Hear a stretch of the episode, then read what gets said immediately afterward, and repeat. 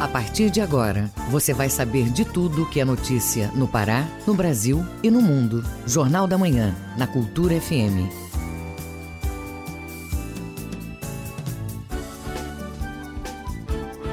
Você está na Cultura FM. Pontualmente na capital, 7 horas. Bom dia, ouvintes ligados na Cultura FM no Portal Cultura. Hoje, terça 2 de junho de 2020.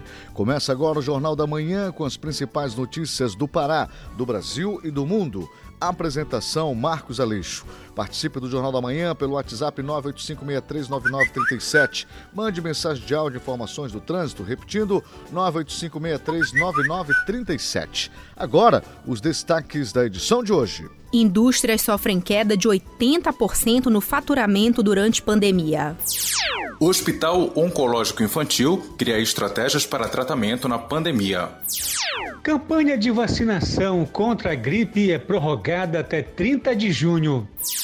Policlínica realiza mais de 44 mil serviços no Pará. Começa a reabertura econômica do Estado. E tem também os destaques do esporte. Confederação Brasileira de Futsal ainda não tem sede para três categorias da Taça Brasil. Presidente garante que não será candidato à reeleição no Paysandu. E ainda nesta edição, Fundo Esperança oferece socorro de 80 milhões de reais. Congressistas se articulam para derrubar veto do presidente que impede reajuste para categorias de servidores. Ação itinerante de combate ao coronavírus prossegue hoje em Belém e Ananindeua. Essas outras notícias agora no Jornal da Manhã. 7 horas 12 minutos, 7 e 2 na capital.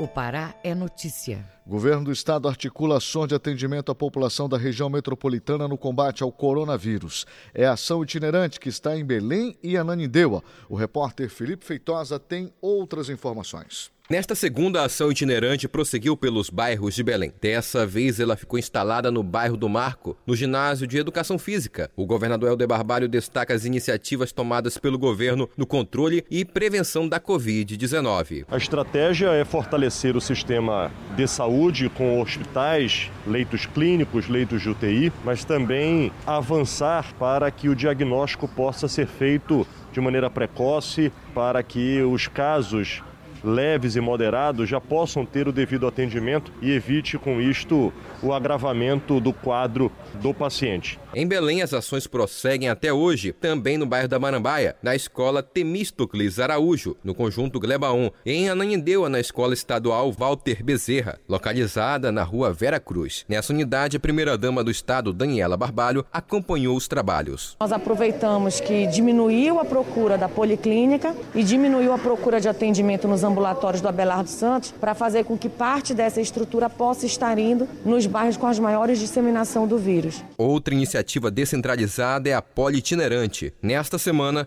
os atendimentos vão estar nos municípios de Portel, Igarapé-Miri, Paragominas, Moju e Tailândia. Felipe Feitosa, Rede Cultura de Rádio. Em Belém, no interior do estado, Policlínica ultrapassa 44 mil serviços realizados. A estrutura itinerante já passou por Santo Antônio do Tauá, Castanhal, Bragança e Cametá. A reportagem de Tamires Nicolau. A equipe da Policlínica Metropolitana realizou cerca de 38 mil procedimentos em pouco mais de um mês de atendimento exclusivo para pessoas com sintomas da Covid-19. Já a estrutura itinerante, que passou por Santo Antônio do Tauá, Castanhal, Bragança e Cametá, proporcionou 6 mil serviços em saúde, como consultas, exames e encaminhamentos para internação de pacientes com sintomas graves. A estrutura itinerante itinerante montada em uma carreta conta com cinco consultórios. Uma ambulância integra a iniciativa, assim como o tomógrafo para a realização de exames. Clínica geral, pneumologia e pediatria são as especialidades ofertadas. Em Belém, a unidade da policlínica, localizada no bairro do Marco, tem capacidade para fazer até mil atendimentos por dia e funciona todos os dias de 7 da manhã às 7 da noite. O espaço atende casos de baixa baixa e média complexidade. Se confirmada a necessidade, os pacientes são encaminhados para uma unidade de pronto atendimento. Tamires Nicolau, Rede Cultura de Rádio. Organização sem fins lucrativos oferece linhas de crédito para agricultores extrativistas em todo o país. De Ponta de Pedras, o correspondente Francisco Moraes traz os detalhes. O Fundo Socioambiental Conexus está abrindo linhas de crédito emergencial. Esta oportunidade está na mão da agricultura familiar e extrativista. A iniciativa é parte do Plano de Resposta Socioambiental de Desenvolvimento pela Conexus em parceria com a União Nacional das Cooperativas de Agricultura Familiar. Quem pode acessar associações produtivas, cooperativas de produção, centrais de cooperativas, desde que ligadas à agricultura familiar, ao extrativismo sustentável e à pesca artesanal. Os contatos são conexus@conexussus.org ou pelo telefone 21 354 4654 32 Rio de Janeiro. A iniciativa serve para as associações e cooperativas do Marajó e demais regiões do estado e do país. Francisco Moraes de Ponta de Pedras no Marajó, Rede Cultura de Rádio.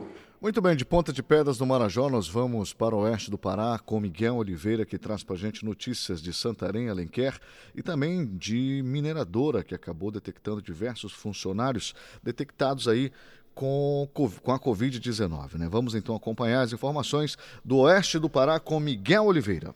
Bom dia, Marcos Aleixo. Bom dia, ouvinte do Jornal da Manhã. Os estudantes de escolas municipais de Alenquer tiveram as férias antecipadas para este mês. O período começou a contar segunda-feira e continua até o dia 30 de junho. A antecipação era para que pessoas evitem locais com aglomerações por conta do contágio por coronavírus. E a Vigilância Sanitária interditou por medida cautelar um hotel em Santarém após confirmar a denúncia de que 21 funcionários e prestadores de serviço de uma mineradora de Porto Trombetas, distrito de Oriximiná, tinham testado positivo para a Covid-19. O isolamento do prédio aconteceu na noite de domingo e terá duração de 14 dias. A mineradora informou que 96 funcionários e prestadores de serviços foram colocados em quarentena no hotel desde o dia 14 de maio, seguindo o protocolo de segurança para retorno às atividades em Porto Trombetas. Ao término da quarentena de uma parte desses profissionais, o grupo com 75 funcionários que testou negativo retornou com total segurança ao trabalho na mineradora. Outra mineradora, essa com sede em Juruti,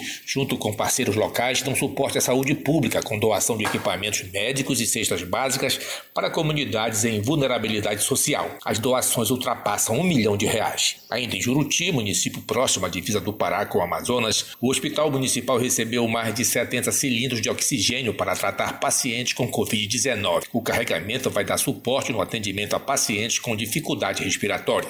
Aqui em Santarém, a Defesa Civil do município organiza as filas nas agências da Caixa Econômica Federal. Nesta terça, a Caixa faz transferências e os saques em dinheiro da segunda parcela do auxílio emergencial depositada em poupanças sociais digitais do banco para os beneficiários nascidos no mês de março. Em Santarém, segundo dados da Secretaria Municipal de Saúde, já são 1.769 casos confirmados da Covid no município, com 91 óbitos e 1.117 pessoas recuperadas da Covid. Há mais de 7 mil pessoas que foram monitoradas pelas equipes de saúde e estão recuperadas. De Santarém, Miguel Oliveira, Rede Cultura de Rádio. Vamos agora para outras cidades do interior, outros municípios. Unidade de Saúde passa a integrar rede contra o coronavírus em Marabá. Vamos conferir essa e outras notícias agora no Giro do Interior com Bruno Barbosa. A partir de hoje, o Centro de Especialidades Integradas da Avenida Transamazônica, na Cidade Nova, atende pacientes com sintomas de Covid-19. Medicamentos para tratamento da doença também vão ser distribuídos. O atendimento vai ser feito por seis médicos, em dois turnos. Isso aumenta a quantidade de pontos de atendimento imediato para 14 em Marabá, 12 unidades básicas de saúde e o Hospital Municipal já recebiam pessoas com suspeita de ter o coronavírus. Chegou ao fim a maratona de atendimento médico e enfermagem em Limoeiro do Ajuru, localizada às margens do rio Tocantins. foram mais de 230 ribeirinhos atendidos em cerca de 50 casas da região das Ilhas, Beiradão e Cupijó. 45 pessoas foram diagnosticadas com a Covid-19. Um óbito domiciliar foi constatado pela Secretaria de Saúde do município. Ainda no Baixo Tocantins, a unidade básica de saúde fluvial de Cametá está próxima de ser concluída. A embarcação está sendo feita em estaleiro da capital paraense, já na fase de acabamento, como pintura, a preparação dos locais para receber os equipamentos de saúde, móveis e de navegação. Vários distritos e ilhas do município vão ser atendidos com a unidade, já que o público-alvo é o Ribeirinho. Uma equipe médica completa vai atuar na embarcação. Bruno Barbosa, Rede Cultura de Rádio. Muito bem, olha só. Uh, aprovados em votação na LEPA, projetos apresentados pelo governo do estado pretendem garantir oferta de emprego a pessoas com restrição de liberdade. Informações com Raiane Bulhões, da Agência Pará. Foi aprovado na Assembleia Legislativa do Pará o projeto de lei que garante a oferta de trabalho para pessoas privadas de liberdade. O Legislativo também aprovou a instituição de um fundo de trabalho penitenciário. Pela nova legislação, custodiadas ao Estado poderão desenvolver atividades laborais nas unidades prisionais e fora delas. Os serviços serão via contratos diretos, organizados pela Secretaria de Estado de Administração Penitenciária, a CEAP, ou por meio de parcerias ou convênios.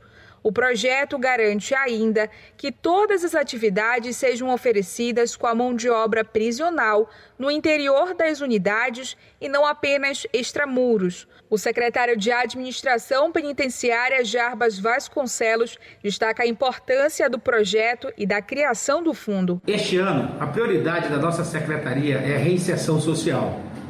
Nós queremos e iremos nos transformar num sistema penitenciário autossuficiente. A produção de material de higiene e limpeza vai significar uma economia mensal aos cofres públicos de aproximadamente 150 mil reais. Nós, através dos nossos presos, iremos produzir todo o material de higiene e limpeza que nós necessitamos.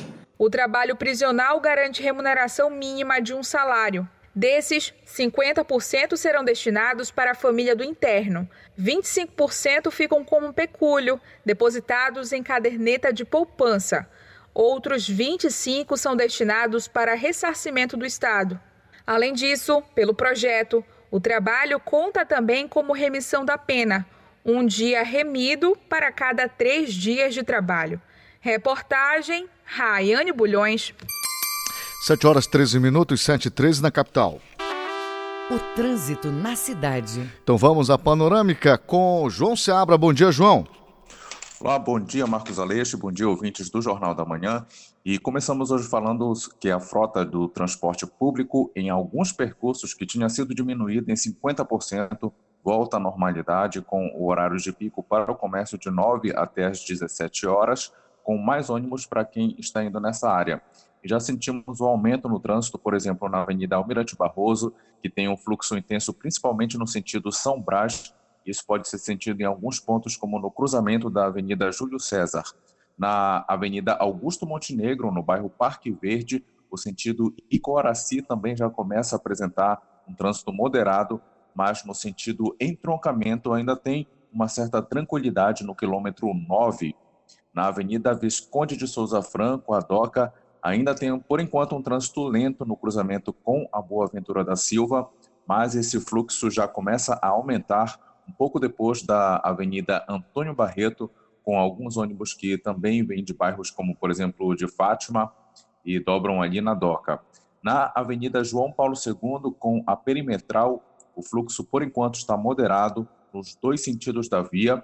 E no bairro do Guamá, Trânsito sem congestionamento, por enquanto, na José Bonifácio, com a Bernardo, Bernardo Saião, para pessoas que estão indo, por exemplo, ali para o bairro do Guamá e Terra Firme, próximo da universidade.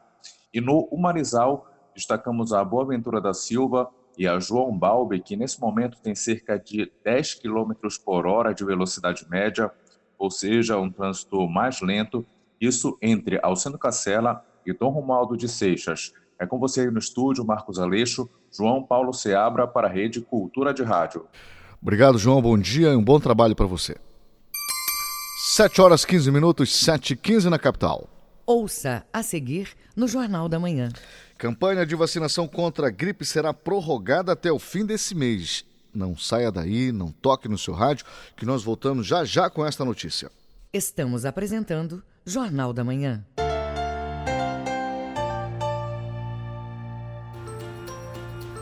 Estamos enfrentando um grande desafio e é juntos que vamos superar o novo coronavírus. A Alcoa faz parte do Comitê de Enfrentamento da Covid-19 em Juruti. Já doou mais de um milhão de reais para compra de material hospitalar e cestas básicas. Estamos protegendo as pessoas e cuidando da comunidade. Somos um time e vamos vencer. Alcoa e Juruti, na luta contra a Covid-19. Cultura Instrumental, quinta, oito da noite, na Cultura FM.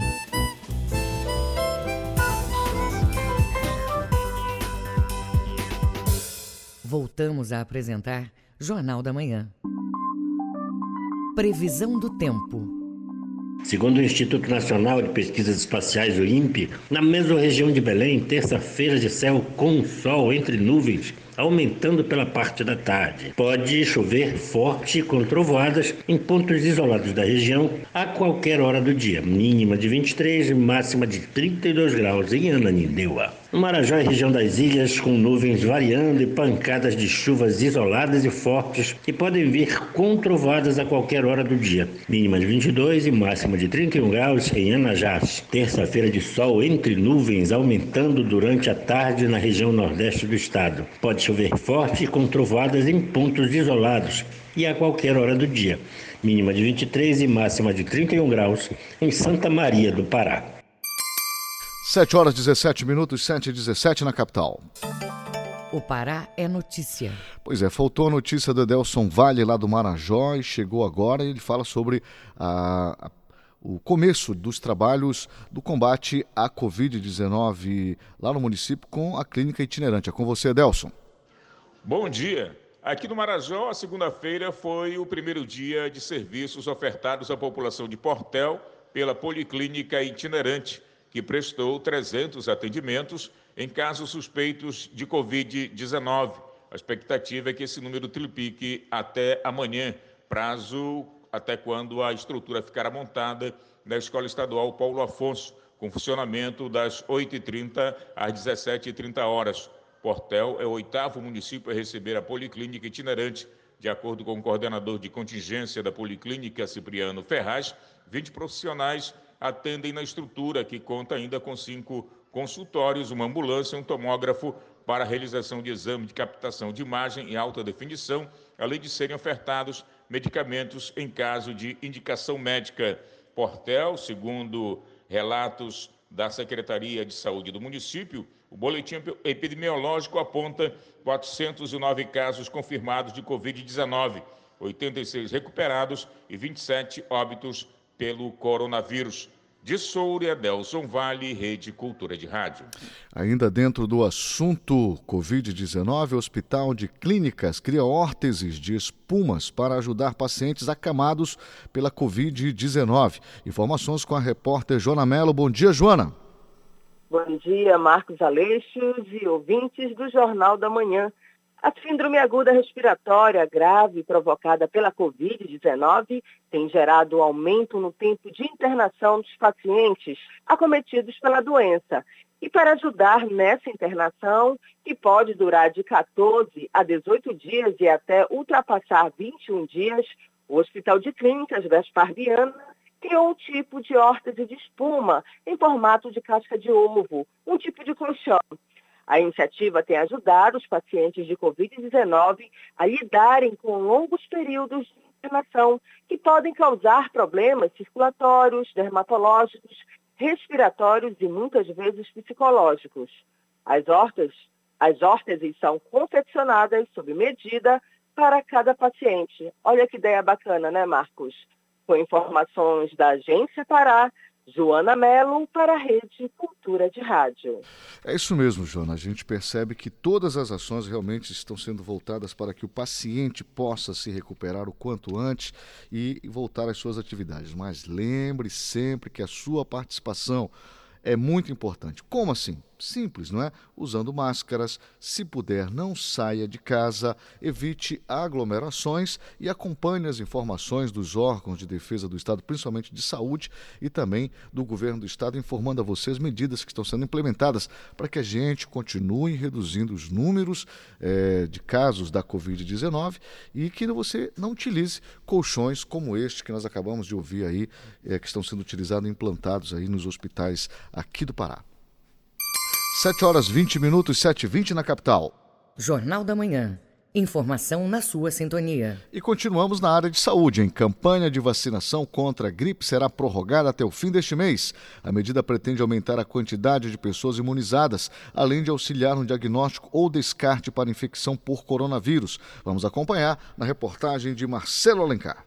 O Ministério da Saúde decidiu prorrogar a campanha nacional de vacinação contra a influenza até 30 de junho em todo o país. O objetivo é alcançar a cobertura vacinal mínima de 90% em todos os grupos prioritários para garantir que o sistema imunológico combata o vírus da gripe de forma eficaz. A dona de casa Selma Tenório toma vacina todos os anos. Ela destaca a importância da ação. Eu acho da vacina, eu tomo a vacina, me sinto segura. Todo ano eu tomo, desde quando começou. Até o momento, mais de 300 mil pessoas foram vacinadas em Belém. A coordenadora do Programa Municipal de Imunizações da Secretaria Municipal de Saúde, Nazaré Ataíde, aponta qual a meta a ser alcançada e onde está disponível a vacina. Os pais ou responsáveis pelas crianças de seis meses a menores de seis anos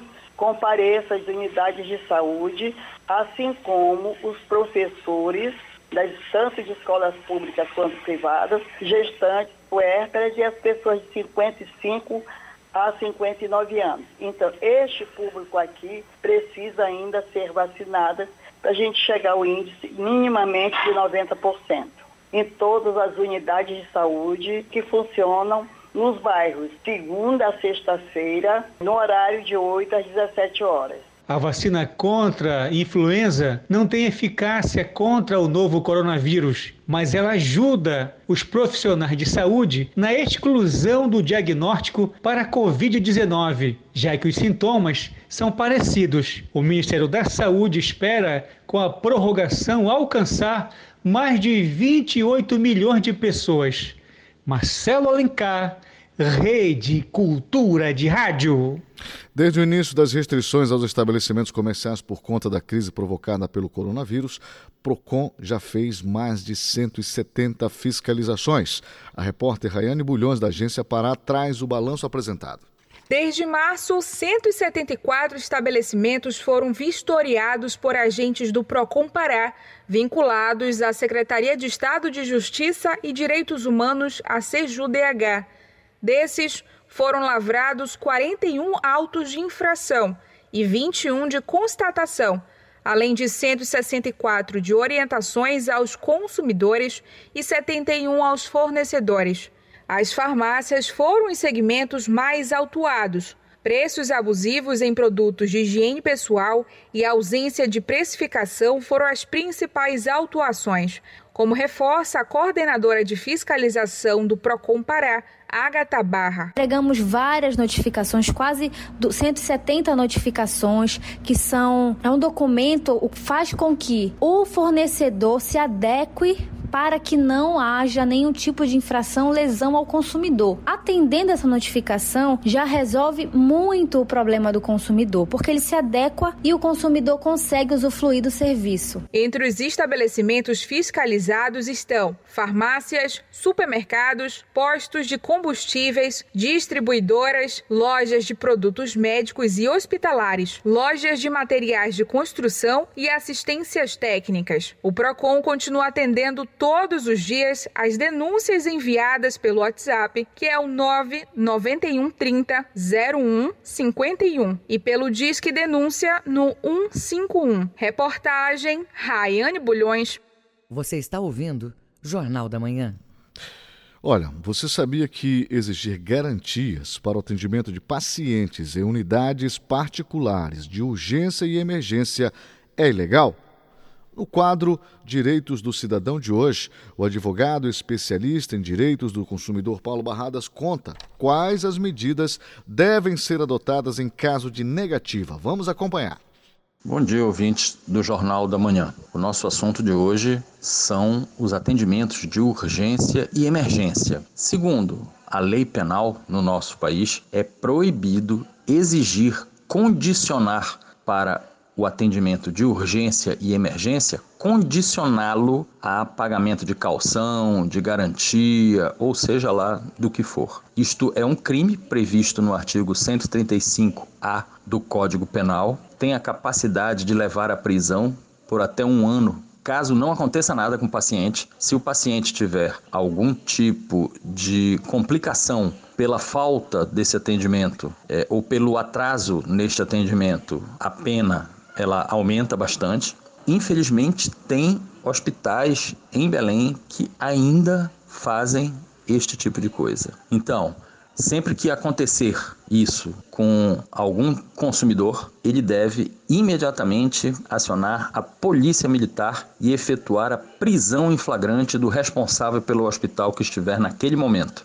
por ser crime, por ser uma prática abusiva, por ser absolutamente amoral, aético e completamente ilegal. Então, não se deixe ser pressionado neste momento de fragilidade, que é o momento que você precisa de um atendimento de urgência ou de emergência para si próprio ou para um familiar, para um filho, para a esposa, para o marido. Não se deixe sucumbir pela fragilidade. Imediatamente acione a polícia, que a polícia é obrigada a efetuar a prisão em flagrante do responsável do hospital, seja médico, seja enfermeiro, qualquer área da saúde ou até um administrador, enfim, quem representa o hospital naquele momento será preso em flagrante, mesmo que ele dispense num segundo momento, o crime já foi cometido, já está consumado e a situação obrigatoriamente deve ser apurada. Eu sou Paulo Barradas para o Direitos do Cidadão.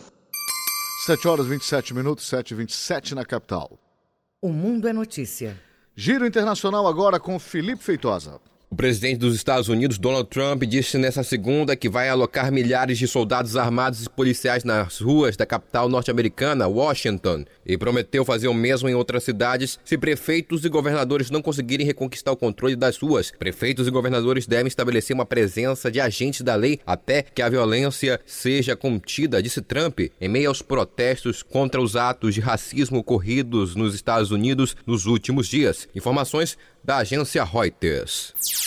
O Peru enfrenta uma escassez de oxigênio para tratar pacientes com coronavírus. O governo planeja aumentar a produção local do insumo e fazer importações para garantir suprimento. Foi o que informou o ministro da Saúde, Victor Zamora, nesta segunda. O Peru é o segundo país da América Latina em número de infecções pela Covid-19, depois do Brasil. Já são 170 mil casos confirmados nesta segunda e mais de 4.600 mortes, de acordo com o balanço oficial. Informações da agência France Press.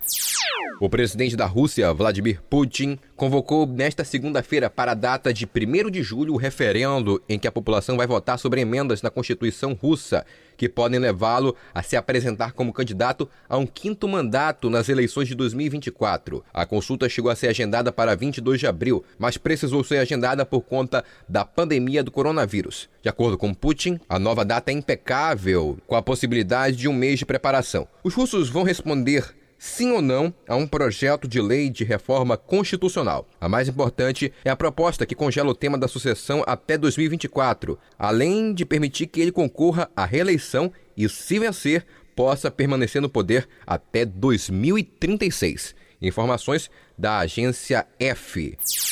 Felipe Feitosa, Rede Cultura de Rádio. 7 horas 29 minutos, 7 e 29 na capital. Ouça a seguir no Jornal da Manhã. Você vai saber tudo sobre o esporte já já aqui no Jornal da Manhã. Não toque no seu rádio. Vamos voltar logo logo. Estamos apresentando Jornal da Manhã. ZYD 233, 93,7 MHz. Rádio Cultura FM, uma emissora da Rede Cultura de Comunicação. Fundação Paraense de Rádio Difusão, Rua dos Pariquis, 3318. Base operacional, Avenida Almirante Barroso, 735, Belém, Pará, Amazônia, Brasil. Voltamos a apresentar Jornal da Manhã. Tábuas de Marés. Em Salinas, Marudá e Algodoal, a maré está vazando e atinge seu ponto mais baixo às 10 para as 11 da manhã.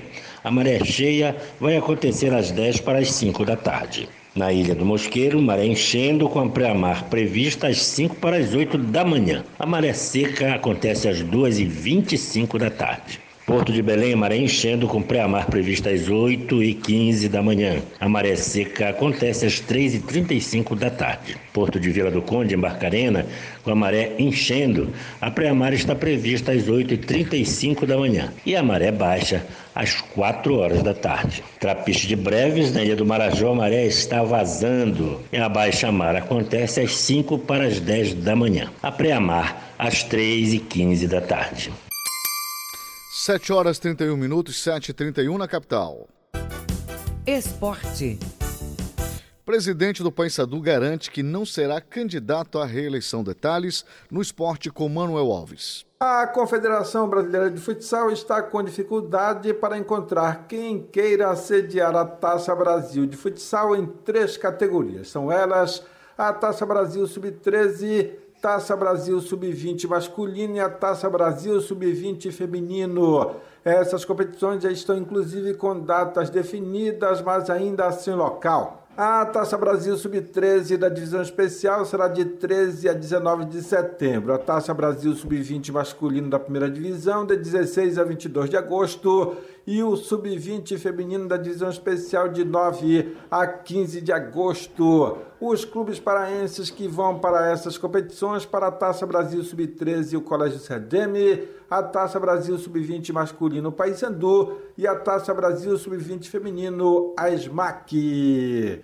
Agora, o futebol profissional em destaque com Alexandre Santos. As atenções no dia de hoje estão voltadas para a reunião da comissão responsável pela volta do futebol com segurança na FPF. O evento vai começar às 8 horas da noite por videoconferência. Após a reunião, o relatório será encaminhado ao governo do estado, o patrocinador oficial do Parazão. O coordenador Paulo Romano, ouvido pela reportagem, adiantou sobre o objetivo da reunião. Nesta reunião já estaremos elaborando o protocolo, estipulando datas para conclusão do protocolo e provavelmente também uma data prevista para que nós possamos retomar com o futebol. Enquanto isso, na Cruzul, o presidente do clube, Ricardo Gluckpol, garante que não sairá candidato à reeleição no final do ano. Bom dia, Alexandre. Bom dia, ouvintes da Rádio Cultura. A gente tem uma cultura dentro do nosso grupo que é uma cultura de não reeleição. Sou contra a perpetuação do cargo, absolutamente contra. Primeiro, porque é um apego, na minha visão, é, inexplicável. E sou contra também essa a sensação de que o clube pertença a uma pessoa ou, ou fique revezando em pequenos grupos. Por conta de tudo isso, eu, eu, posso te afirmar com toda a certeza que não sou candidato à reeleição, mas isso não é uma decisão de agora, isso é uma decisão desde o dia 1 de janeiro de 2019, quando assumi o clube. É um compromisso nosso de gestão. O mandatário bicolor até criticou os presidenciáveis. Infelizmente, a gente tem visto um grupo antecipando né, esse debate de forma, inclusive, até grosseira, acusando a diretoria de situações obscuras.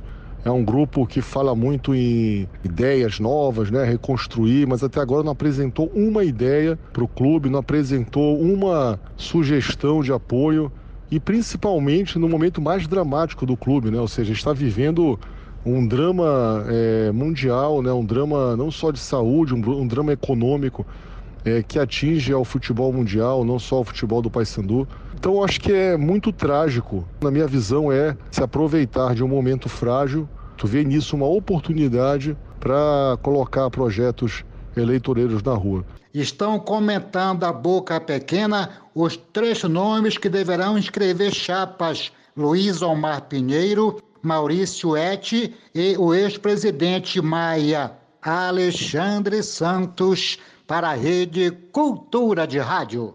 Com isso, nós fechamos o bloco do esporte hoje no Jornal da Manhã desta terça-feira, que segue aqui pela 93.7 Cultura FM e a Rede Cultura de Rádio. 7 horas 35 minutos, 7 e 35 na capital. Os números da economia. Após o fim do lockdown, começa a reabertura gradual do setor econômico de Berlim. O processo será feito por etapas, por meio de critérios técnicos e sanitários.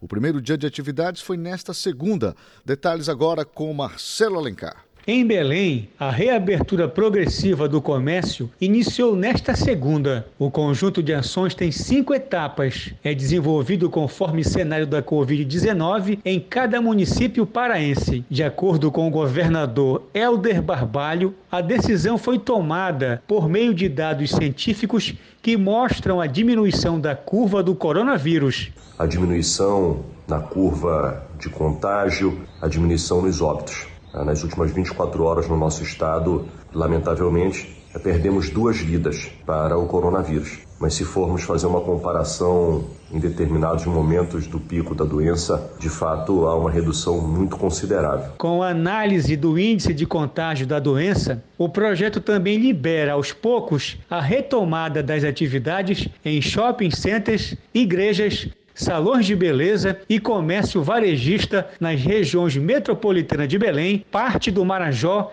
e Araguaia. Helder Barbalho destaca a importância de manter as medidas de segurança para a reabertura econômica. Que possam seguir as orientações de cada município, que possam seguir a orientação uh, do governo do estado, que estabeleceu, através de coloração, o grau, o nível uh, do risco de cada região de saúde uh, do estado, para que nós não tenhamos a necessidade, eventualmente, de haver um regresso. A liberação foi elaborada pelas áreas de saúde e economia do governo do estado, com orientação das normas da Organização Mundial da Saúde. O presidente do Sindicato dos Lojistas de Belém, Joy Colares, aponta os preparativos e orientações da retomada das atividades do centro comercial. Voltamos a praticar o horário das 9 às 17 horas, então começa utilizando todos os equipamentos de EPI que estão, foram enviados para o governo no nosso protocolo, na nossa proposta. É, oferecendo ao público também a segurança com restrição de número de pessoas dentro da loja, com fornecimento de álcool em gel para a utilização dos nossos clientes. A liberação para a retomada das atividades em cada setor fica a cargo das prefeituras. Além disso, cada atividade deve obedecer a um protocolo de retorno das funções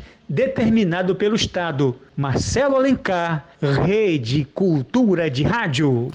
Pesquisa realizada pela Confederação Nacional da Indústria mostra que 82% das indústrias do país tiveram queda de faturamento nos últimos 45 dias. Acompanhe agora com a repórter Tamires Nicolau os detalhes do levantamento. De acordo com a pesquisa, 49% das empresas entrevistadas que tiveram queda de faturamento informaram que a diminuição foi maior do que 50%. Em relação à produção, 36% dos executivos industriais afirmaram ter tido diminuição. Desse total, 13% tiveram a produção totalmente paralisada. Apenas 3% registraram aumento. O presidente da Federação das Indústrias do Pará, José Conrado Santos avalia a situação estadual durante a pandemia. O que está acontecendo durante esse período é a baixa demanda de tudo e qualquer produto.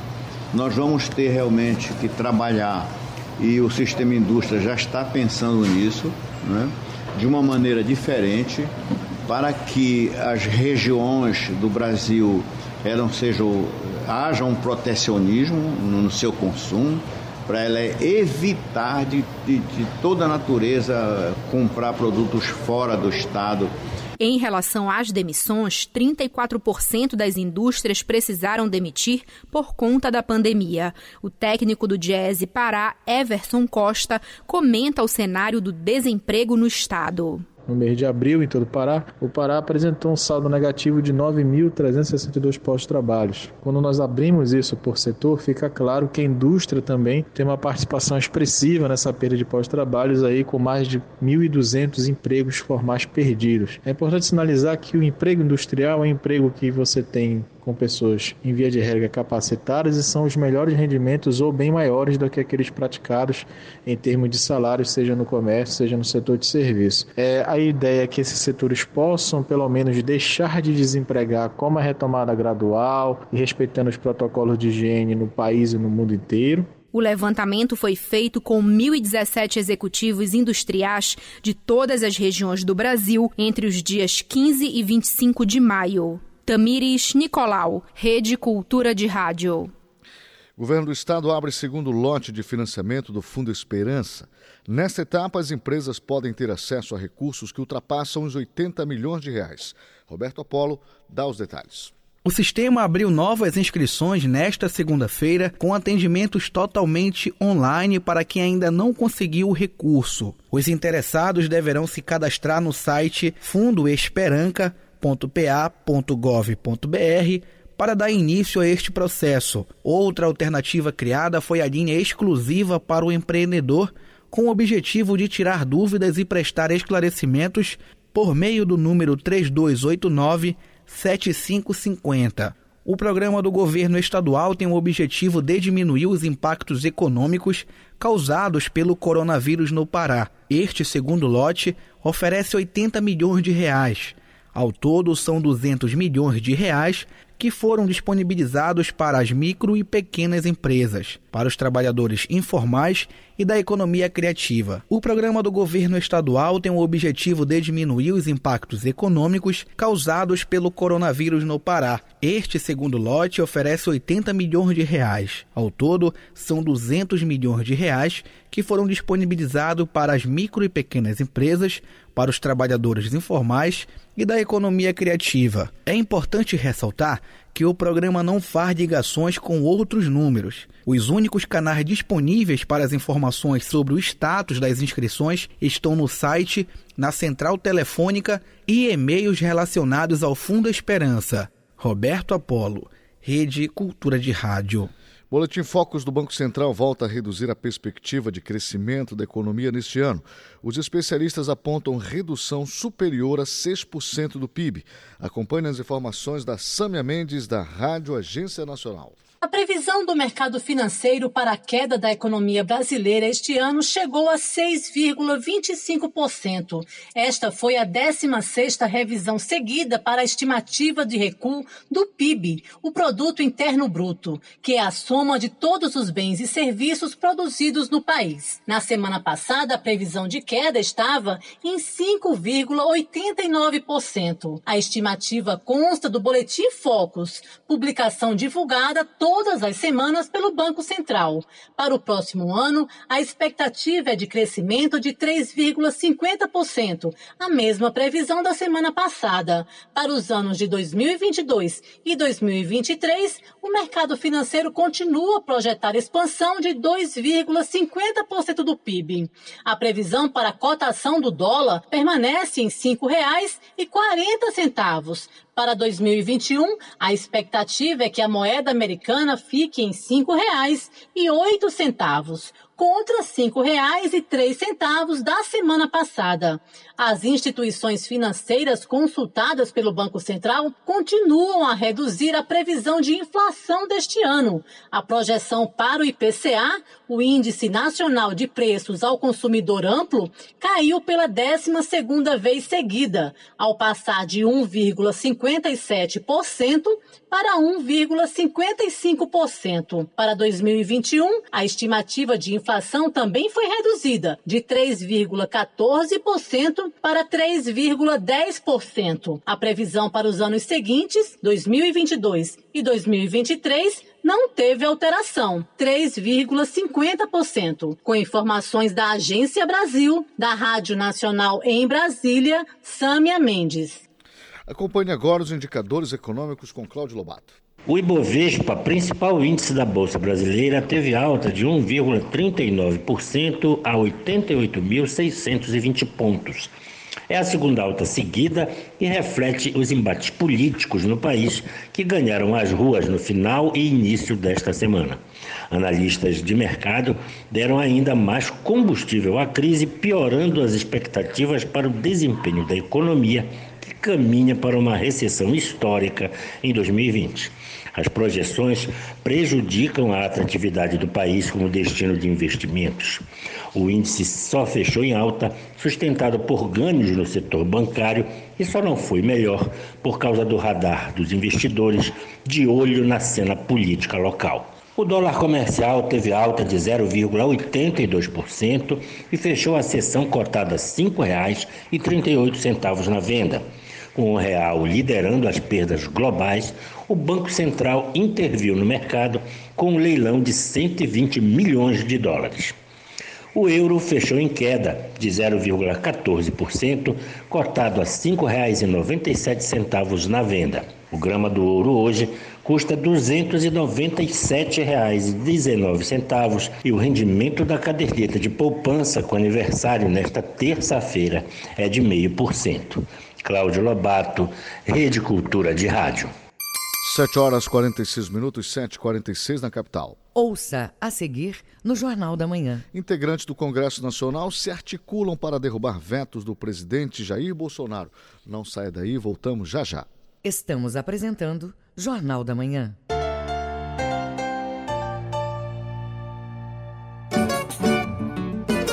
O Chorinho e os Chorões no Brasileiríssimo.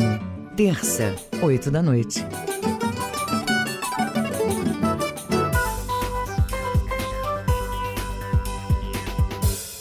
Voltamos a apresentar Jornal da Manhã. Previsão do tempo. Segundo o Instituto Nacional de Pesquisas Espaciais, o INPE, na região sudeste do Pará, nebulosidade variando de fraca a moderada e aumentando no período da tarde. Pode chover forte, com ocorrências de trovoadas a qualquer hora do dia, em pontos isolados. Mínimas 24 e máxima de 31 graus em Curionópolis. No sudoeste do Pará, dia de nuvens variando e pancadas de chuvas localizadas, fortes e acompanhadas de trovoadas a qualquer hora do dia. Mínima de 21, máxima de 32 graus em Altamira. No Baixo Amazonas e Calha Norte, a terça-feira amanhece com céu claro, mas as nuvens aumentam no decorrer do dia. Pode chover em pontos isolados, forte com trovoadas, principalmente à tarde e à noite. Mínima de 24, máxima de 31 graus em Curuá. 7 horas 47 minutos, 7h47 na capital. Política. Integrantes do Congresso Nacional se articulam para derrubar vetos do presidente Jair Bolsonaro relacionados à proposta de socorro financeiro aos estados e municípios. A principal tentativa é barrar o veto que impede o reajuste salarial para algumas categorias. A reportagem de Yuri Hudson, da Rádio Web. Líderes de diferentes partidos têm se mobilizado para derrubar o veto do presidente Jair Bolsonaro sobre o reajuste salarial de servidores da área de segurança, saúde e assistência social. O tema foi retirado do texto de ajuda aos estados e municípios. A proposta prevê o repasse de 60 bilhões de reais para os entes federados e a suspensão de dívidas também no valor de 60 bi. No entanto, como contrapartida, o governo propôs o congelamento de salários por 18 meses. No Congresso, deputados e senadores criaram uma exceção e permitiram reajustes para algumas categorias que trabalham diretamente com a pandemia, como saúde, segurança, educação, limpeza urbana e outros. Para o líder da oposição, Randolph Rodrigues, da rede, a derrubada do veto é essencial. A realinhamento salarial, a pagamento de quinquênios, de profissionais da segurança pública e de profissionais da saúde. Exatamente estes que são os que estão na linha de frente do combate à pandemia. Chega a ser um ato de crueldade com esses profissionais. Atualmente, 18 vetos trancam a pauta de votação do Congresso. O presidente do Legislativo, senador Davi Alcolumbre, informou que está organizando um calendário para apreciação desses vetos. Eu estou organizando uma pauta que seja produtiva, com uma quantidade de vetos na pauta que sejam importantes, para a gente ir diminuindo a ordem de chegada desses vetos e deliberar todos que estão aguardando a sessão do Congresso Nacional. Entre as diversas propostas vetadas integralmente pela Presidência da República e que aguardam deliberação do Congresso estão ainda a que libera o trabalhador doente de apresentar atestado médico durante a quarentena e a que prorroga o prazo para a utilização do Recine. Agência Rádio Web de Brasília, Yuri Hudson. Jornal da Manhã. Você é o primeiro a saber. Tecnologia, Recursos Naturais e Sustentabilidade na Amazônia é o novo curso de pós-graduação da Universidade do Estado do Pará, UEPA. O mestrado acadêmico, com duração de dois anos, vai ofertar 16 vagas e tem previsão de implantação em 2021. Vamos acompanhar detalhes agora com a Agência Pará, Rayane Bulhões. A Universidade do Estado do Pará, UEPA, conseguiu a aprovação de um novo mestrado aprovado pela Coordenação de Aperfeiçoamento de Pessoal de Nível Superior, a CAPES. É o de Tecnologia, Recursos Naturais e Sustentabilidade na Amazônia. O novo curso de pós-graduação estrito senso terá duração de dois anos. Vão ser disponibilizadas 16 vagas e terá previsão de implantação em 2021. O foco é interdisciplinar, com ênfase nas áreas de engenharia, gestão e tecnologia.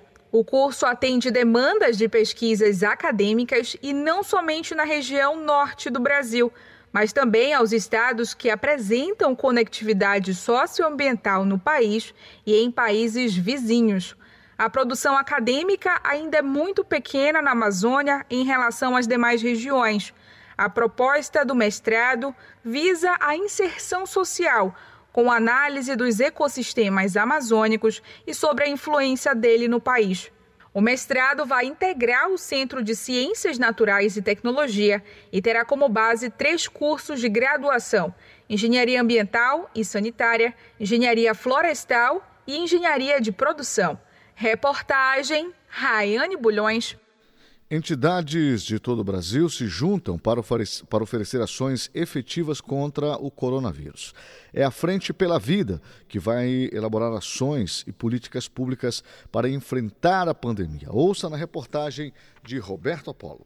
Representantes da sociedade civil, da saúde, tecnologia inovação, ciência, comunicação, educação, entre outras áreas, lançaram o projeto Frente pela Vida. A força-tarefa visa ajudar o sistema de saúde com o objetivo de salvar vidas. A representante da Associação Brasileira de Saúde Coletiva, Abrasco, Gulnara Azevedo, detalha a iniciativa que eu acho que é um movimento muito bonito, né, que está unindo a ciência com a saúde no sentido de fortalecer o SUS, fortalecer as condições que o Brasil tem para enfrentar essa pandemia, assistindo todas as pessoas e evitando as mortes. Então a gente está fazendo um movimento grande, uma frente bem ampla para garantir a defesa da vida. Isso é o nosso mote mais importante, a defesa da vida, seguindo a ciência e fortalecendo o SUS. O projeto já tem o seu primeiro evento marcado para este mês. Este primeiro ato será a Marcha pela Vida, que vai acontecer no dia 9 de junho,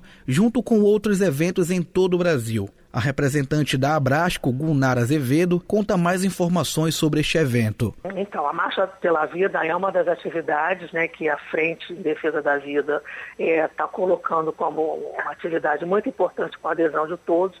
Ela vai ocorrer no dia 9 de junho, tá? Vai ser um movimento nacional durante a manhã vão ter várias atividades ao mesmo tempo acontecendo, né? É, a proposta pelas entidades, pelos movimentos sociais também. E no final é, da manhã a gente se encontra, vai haver um tuitaço ao meio-dia e depois uma programação para tarde, onde dentro dessa programação está incluída a entrega desse manifesto pela vida no Congresso Nacional. Todas as manifestações serão virtuais e após este ato, o projeto Frente pela Vida vai elaborar documentos e posicionamentos coletivos que buscam novos caminhos para a produção de políticas públicas em combate à pandemia. Roberto Apolo, Rede Cultura de Rádio. O Hospital Oncológico Infantil Otávio Lobo continua em meio à pandemia com o atendimento normal. Estratégias foram criadas para o tratamento das crianças e adolescentes na unidade. Vamos acompanhar na reportagem de João Seabra. Esta semana a história do menino Jason de Carvalho, de apenas 10 anos, chamou atenção. Natural de Altamira, no sudoeste paraense, ele decidiu raspar os cabelos, que estavam começando a cair com o avanço do tratamento que ele faz contra o câncer. O corte foi um pedido do garoto internado há um mês. A mãe Maria Isabel Freitas ainda lembra da primeira reação quando descobriu a doença. Minhas dúvidas era tipo se o tratamento ia maltratar muito ele, qual seria a chance de cura dele. Foram tantas dúvidas que agora não tenho nem como responder. Mas a, a minha maior dúvida seria isso, né? Se ele ia, se o tratamento dele ia ser muito doloroso, os profissionais de saúde e colaboradores do oncológico infantil que acompanharam o momento ficaram emocionados. A mudança do interior para a capital, em meio à pandemia do novo coronavírus, deixou a mãe Maria Isabel preocupada, mas o sentimento foi diminuindo com o acolhimento recebido no oncológico infantil. O corte de cabelo antecipado aos primeiros sinais da queda deixa o paciente mais acolhido e atendido nas necessidades higiênicas, além de ajudar no tratamento global. O menino já está com um novo visual e consciente do que ainda pode vir pela frente durante o tratamento. A mãe Maria Isabel também está mais tranquila. Tem momentos que eu fico triste pelo fato de ele estar doente, com esse problema de saúde. Eu estou acompanhando ele forte, graças a Deus, está dando tudo certo no tratamento dele. O corte de cabelo foi considerado uma grande vitória também, porque foi realizado pela funcionária do hospital, Ana Paula Pinheiro, que trabalha há dois anos como auxiliar de limpeza. Na falta de barbeiros que não podem entrar no hospital nessa época, essa foi uma solução caseira encontrada, como explica Alba Muniz, diretora do hospital. Nós procuramos então ver quem era do nosso grupo que já está aqui dentro do hospital, que é o nosso próprio colaborador, não é um voluntário, que, que habilidades que tem, que talentos que nós temos dentro da nossa equipe para substituir isso, isso que o voluntário externo fazia antes. Além de contar com a equipe que já trabalha internamente no hospital, Alba Muniz, diretora do Oncológico Infantil, conta que os projetos de vida são incentivados nos pequenos pacientes. E o que nós procuramos durante todo o tempo de tratamento aqui no hospital é criar possibilidade, quando sonhos são, né, são sonhos pequenos, do tipo, nós já tivemos pacientes que queriam, que queriam conhecer aí no cinema, e a gente produz, e a gente organiza, articula para que esses pequenos desejos, esses pequenos sonhos sejam realizados. E outros têm aqueles sonhos de mais longo prazo, como profissões futuras, como ah, o que, que eles querem estudar, o que, que eles querem ser quando crescerem. E nós procuramos incentivar que coloque, tenha isso em frente, tenha isso em mente, foque nesse seu objetivo. Nós vamos passar pelo tratamento e enquanto nós nos tratamos, nós vamos continuar buscando as estratégias, utilizando ferramentas para que seu sonho não cesse. O sonho do Jason, de 10 anos, que foi falado nessa matéria, é ter um canal no YouTube sobre jogos eletrônicos. João Paulo Seabra, Rede Cultura de Rádio. 7 horas e 58 minutos, 7h58 na capital. Termina aqui o Jornal da Manhã desta terça, 2 de junho de 2020. apresentação Marcos Aleixo. Se você perdeu essa ou outras edições do Jornal da Manhã, acesse a conta do Jornalismo Cultura no castbox.fm. Outras notícias você confere a qualquer momento na nossa programação. Fique agora com Conexão Cultura na apresentação do jornalista Adil Bahia. Uma excelente terça para você e até amanhã.